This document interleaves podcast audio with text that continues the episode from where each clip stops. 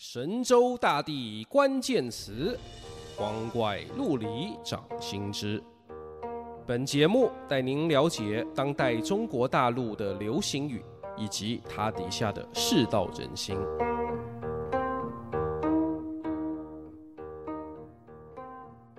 本集我们讲一个很难讲的词——抽象。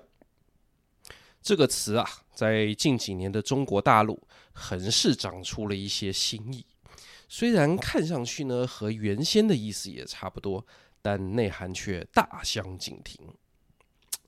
怎么说呢？打个简单的比方，呃，大家知道毕卡索的抽象画吧？然后本节目的开场白“光怪陆离掌心之”，用了“光怪陆离”这个成语。那现在你想想看。我们可不可以用光怪陆离来形容那些抽象艺术呢？那些把现实世界的景象拆散再重组，搞得四分五裂、歪七扭八，像是嗑了药以后产生的幻觉，这样来表现现代世界和现代人各种病态的艺术作品。嗯，那近年“抽象”这个词在周神州大地产生的新意啊，也就是光怪陆离。用抽象来形容各种难以名状的怪现状，例如说这件事太抽象了，过去大家是不会这么讲的。那是什么时候开始的呢？事情就要从二零一五年说起了。二零一五年，由于智慧型手机和四 G 网络在中国大陆的普及，直播行业开始火爆了，其中。最早成气候的一大宗啊，是游戏直播。然后在斗鱼 TV 这个最早崛起的游戏直播平台上，有一个创造了风潮的主播，他叫李干。李干，四川人，一九九零年生，是个胖子。他二零一三年就开始做直播，做了两年都没火，于是他决定来点重口味。便趁着这行业发展早期啊，监管还不严的空档，开始经常在直播间里讲政治、色情这些敏感话题，或是故意引战，说这款游戏好，那款游戏烂之类的啊，跟观众吵架、互骂，还有出一些怪招来吸引关注，如直播睡觉，或者带观众去骚扰女主播的直播间，刷一堆两百一晚。主播，请把你衬衫第一个扣子缝上啊！这之类的弹幕叫做查房，唉，这听起来很糟糕吧？而实际上啊，当时呢，的确很多女主播都是卖肉打擦边球，所以这个效果也就更糟糕、更欢乐。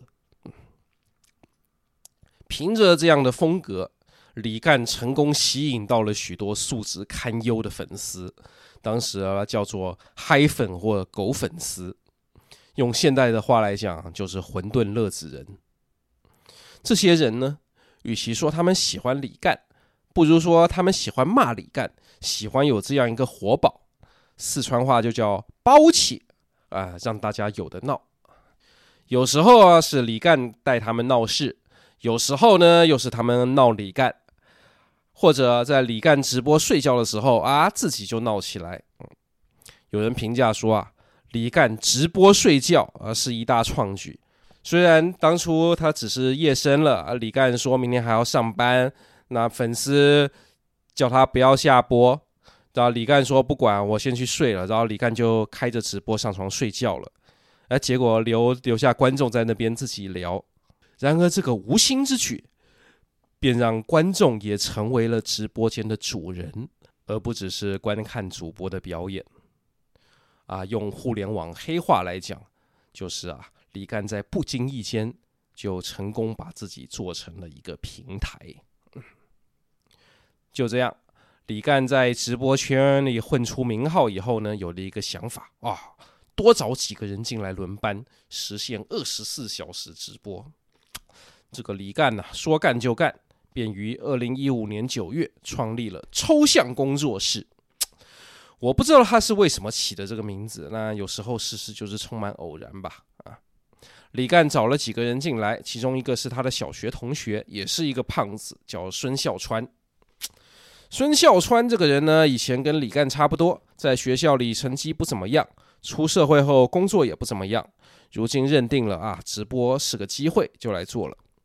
于是这会儿，孙笑川展现了他独特的天赋，就是长得很好笑，而且脾气不太好，游戏也打得不太好，时不时就会被激怒，然后骂人，甚至骂观众，然后观众也就喜欢逗他，看他那个样子特别搞笑。还有啊，每当新闻报道说哪里出了什么坏事啊，这群狗粉丝都在各平台起哄说啊，那是孙笑川干的。然后总有人好奇说啊，谁是孙笑川啊？去查一下，然后就可能就发现，哇操，这太乐了！网上居然还有这种可以肆无忌惮发泄怨气或者瞎胡闹的好地方，而且每次都可以一大堆人闹很大。而主播与观众呢，也不是明星与粉丝的关系，而是一种相互辱骂、相互宣泄，却又相互依存的某种难以名状又很有草根趣味的共生状态。有些人也好这一口啊，就被吸进去，就沦陷了，入坑了。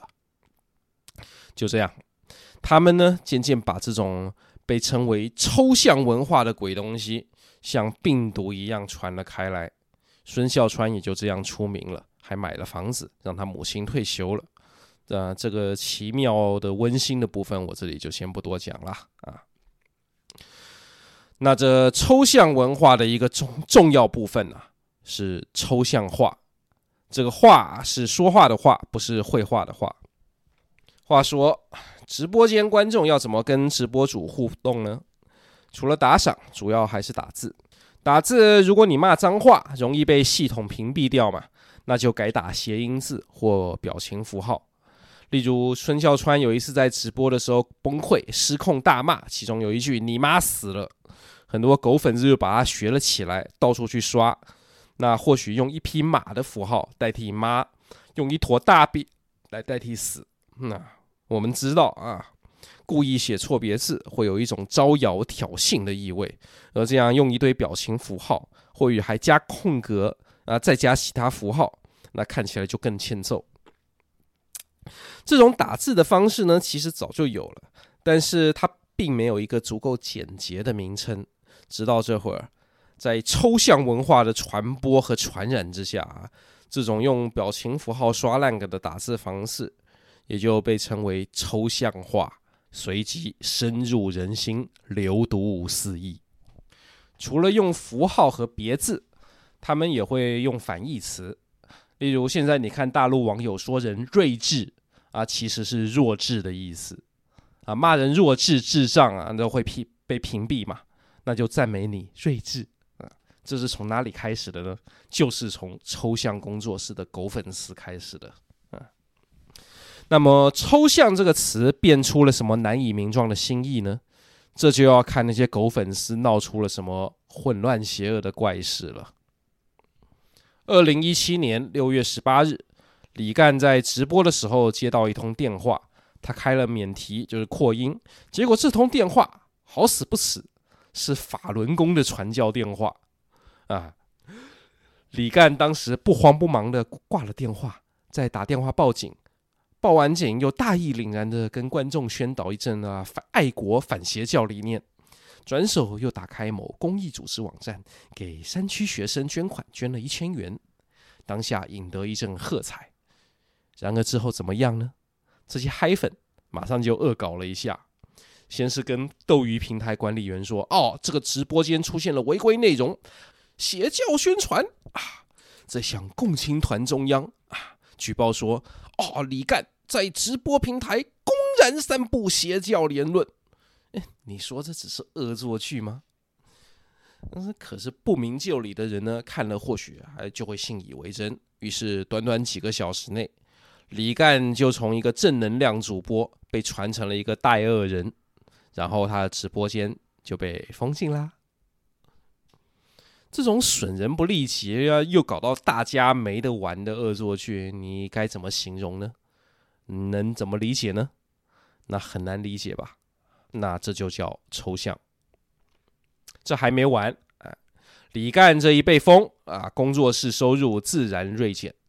他们设法转战其他平台，但首先收入又大不如前啦。再来，嗨粉还继续以举报迫害他们为乐，例如，啊，故意多次输错孙笑川的支付宝密码，害他账号被封。还有一次呢，粉丝又传了一首歌曲请孙笑川播，然而这歌词里面藏头藏了法轮功的宣传词啊，孙笑川没看出来。那播了出来，然后经人再一举报，啊，孙笑川直播间也被永久关闭了。这又是狗粉丝的一场不知有何意义的大胜利。除此之外呢，抽象工作室之前也就大小风波不断，人员来来去去。李干和孙笑川这两个人后来也闹掰了。啊，关于这两个人的事情啊，大家有兴趣。可以自己上网去查。我推荐一篇二零一八年我在触乐网的同事胡振达老师写的《新京青年孙笑川》啊。总之，抽象工作室死了。要问是谁害的，他成员和观众都不无辜，都有一份。然而，所谓的抽象文化与抽象画活了下来。那以这些莫名其妙的。完全可以说是混沌乐子人的事迹，他们将“抽象”这个词注入了崭新的内涵。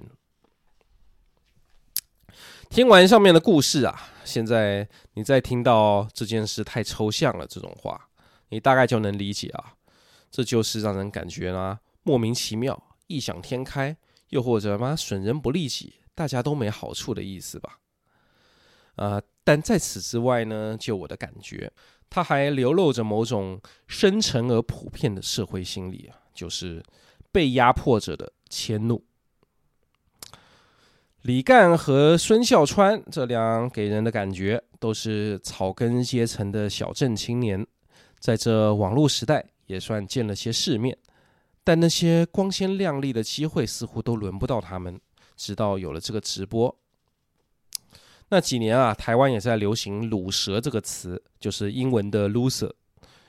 抽象工作室吸引来的啊，可以说就是一群群的 loser，或者喜欢看 loser 发癫的乐子人。虽然那时候还没有“乐子人”这个词啊，大家生活中啊多少都有压力嘛。而 loser 呢，除了生活压力，更有着社会压力，也就是混不出头啊，郁郁不得志。自我意识难以伸张的问题啊，而毛泽东说得好，哪里有压迫，哪里就有反抗。然而，很少人能够直接面向压迫者来反抗，那通常太难了，成本太高，甚至有生命危险。大多数人能做到的，比较简单的反抗，是发泄，是向更弱者迁怒，或者扎稻草人。抽象工作室呢，就是这样，他很不幸。也很活该的，成为了一个互相迁怒、到处乱射的平台。后来的抽象文化与“抽象”这个词的心意啊，也就蕴含着这样的意味。这没有人规定，但大家自然而然就这么用了。有心的朋友啊，或许可以由此发现，这抽象文化在中国大陆的社会心理基础是如何的广大。逐渐的呢。抽象这个词的新意也开始感染了许多传统名词，形成了崭新的组合，展现了惊人的描述力。其中一个最让我最为惊艳的，是知乎上一位可能是公务员的网友，他回答什么是体制内最令人无奈的问题的时候啊，他说：抽象行政，抽象行政。原本是一个有严谨定义的法律名词，其定义大概是啊，国家行政机关针对不特定的人或不特定的事，制定具有普遍约束力的行为规则。有一个与它相对的词叫具体行政，就是针对特定的人、特定的事。所以换句话说，抽象行政针对的是某一类人、某一类事，范围比较宽泛啊。这听起来不太直观，对吧？然后现在抽象的心意来了，抽象行政的内涵就变成了各种官僚主义的集合。例如啊，啊，上级领导只想要结果，不想担责任，就抛出一个模模糊糊的要求，要你下级去猜他的意图，去迎合。这是基层所要面对的抽象行政。又如一件事情、一个行业，那是能做还是不能做呢？没有明确规定，但偶尔上面一纸红头文件下来，啊，他也不说禁止，只用进一步规范之类很模糊的说法。而大家看到这个风向啊，人和资本就都吓跑了。二零二一年教培行业，也就是补教业，就是这样被打掉的。上面达成了打压这个行业的意图，但不用承担责任。你想申诉都没得申诉，更别说打官司了啊！这是民间所要面对的抽象行政。那上级为什么会这样呢？自然是因为更上级提了要求，给了压力。很多事情啊，如果走正规程序啊，通常太慢，而且可能说不通。但现在就有政治需要，那怎么办呢？就这么办。所以在这里啊，抽象行政在不失其本意的情况下，又结合了抽象文化的新意，就变成了表面上我不是针对你，实际上你应该知道我就是针对你。这便回归了近年。屡见提及的一句古文：“形不可知，则微不可测。”啊，这个刑法的“刑”字，在古代和形状的“形”是相通的。这句古文是出自唐代孔颖达所作的《春秋左传正义》。孔颖达其实也是反对这种搞法的。他说的是：“行不可知，微不可测，则民未上也。”孔颖孔颖达赞同的是明文立法。让人民知道上面不会超越法规来搞我，而让公权力归于法治，民众才不会畏惧朝廷。然而现在大家引用的时候，通常都只引前两句，因为觉得那是现实。像这样一个发自草根阶层的网络流行语，却逐渐污染了人们对一个法律名词的理解。要命的是，这污染后的理理解还更加真实了。你说这是不是很抽象呢？神州大地关键词，光怪陆离掌心之。啊，再补充说明一下，光怪陆离原本的意思也是幻象和幻想。光怪出自《三国志》的吴书，它记载孙坚家族的祖坟呐、时常飘着五色云彩，形成怪异的光景。很多乡亲父老看了都说：“哦，这孙家要发啊！”后来果然出了孙坚这个英雄人物。陆离则出自屈原的《离骚》，他政治失意，理想破灭，就幻想啊，我骑着凤鸟乘风飞升，遨游天际，一路上各种仙鸟、仙人、神兽都来陪伴他，弄得七彩斑斓，好生热闹。其词曰：“分种种其以离合兮，般陆离其上下。”这就叫陆离。所以啊。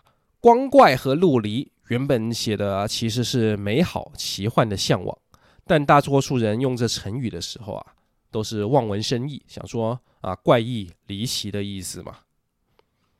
然而，这种理解却正好就对了，它正好就指向那些幻想底下的苦闷而荒谬的现实。这正好就对，比他在原点里的字面意义更对。这也是一件令人相当感慨的巧合吧。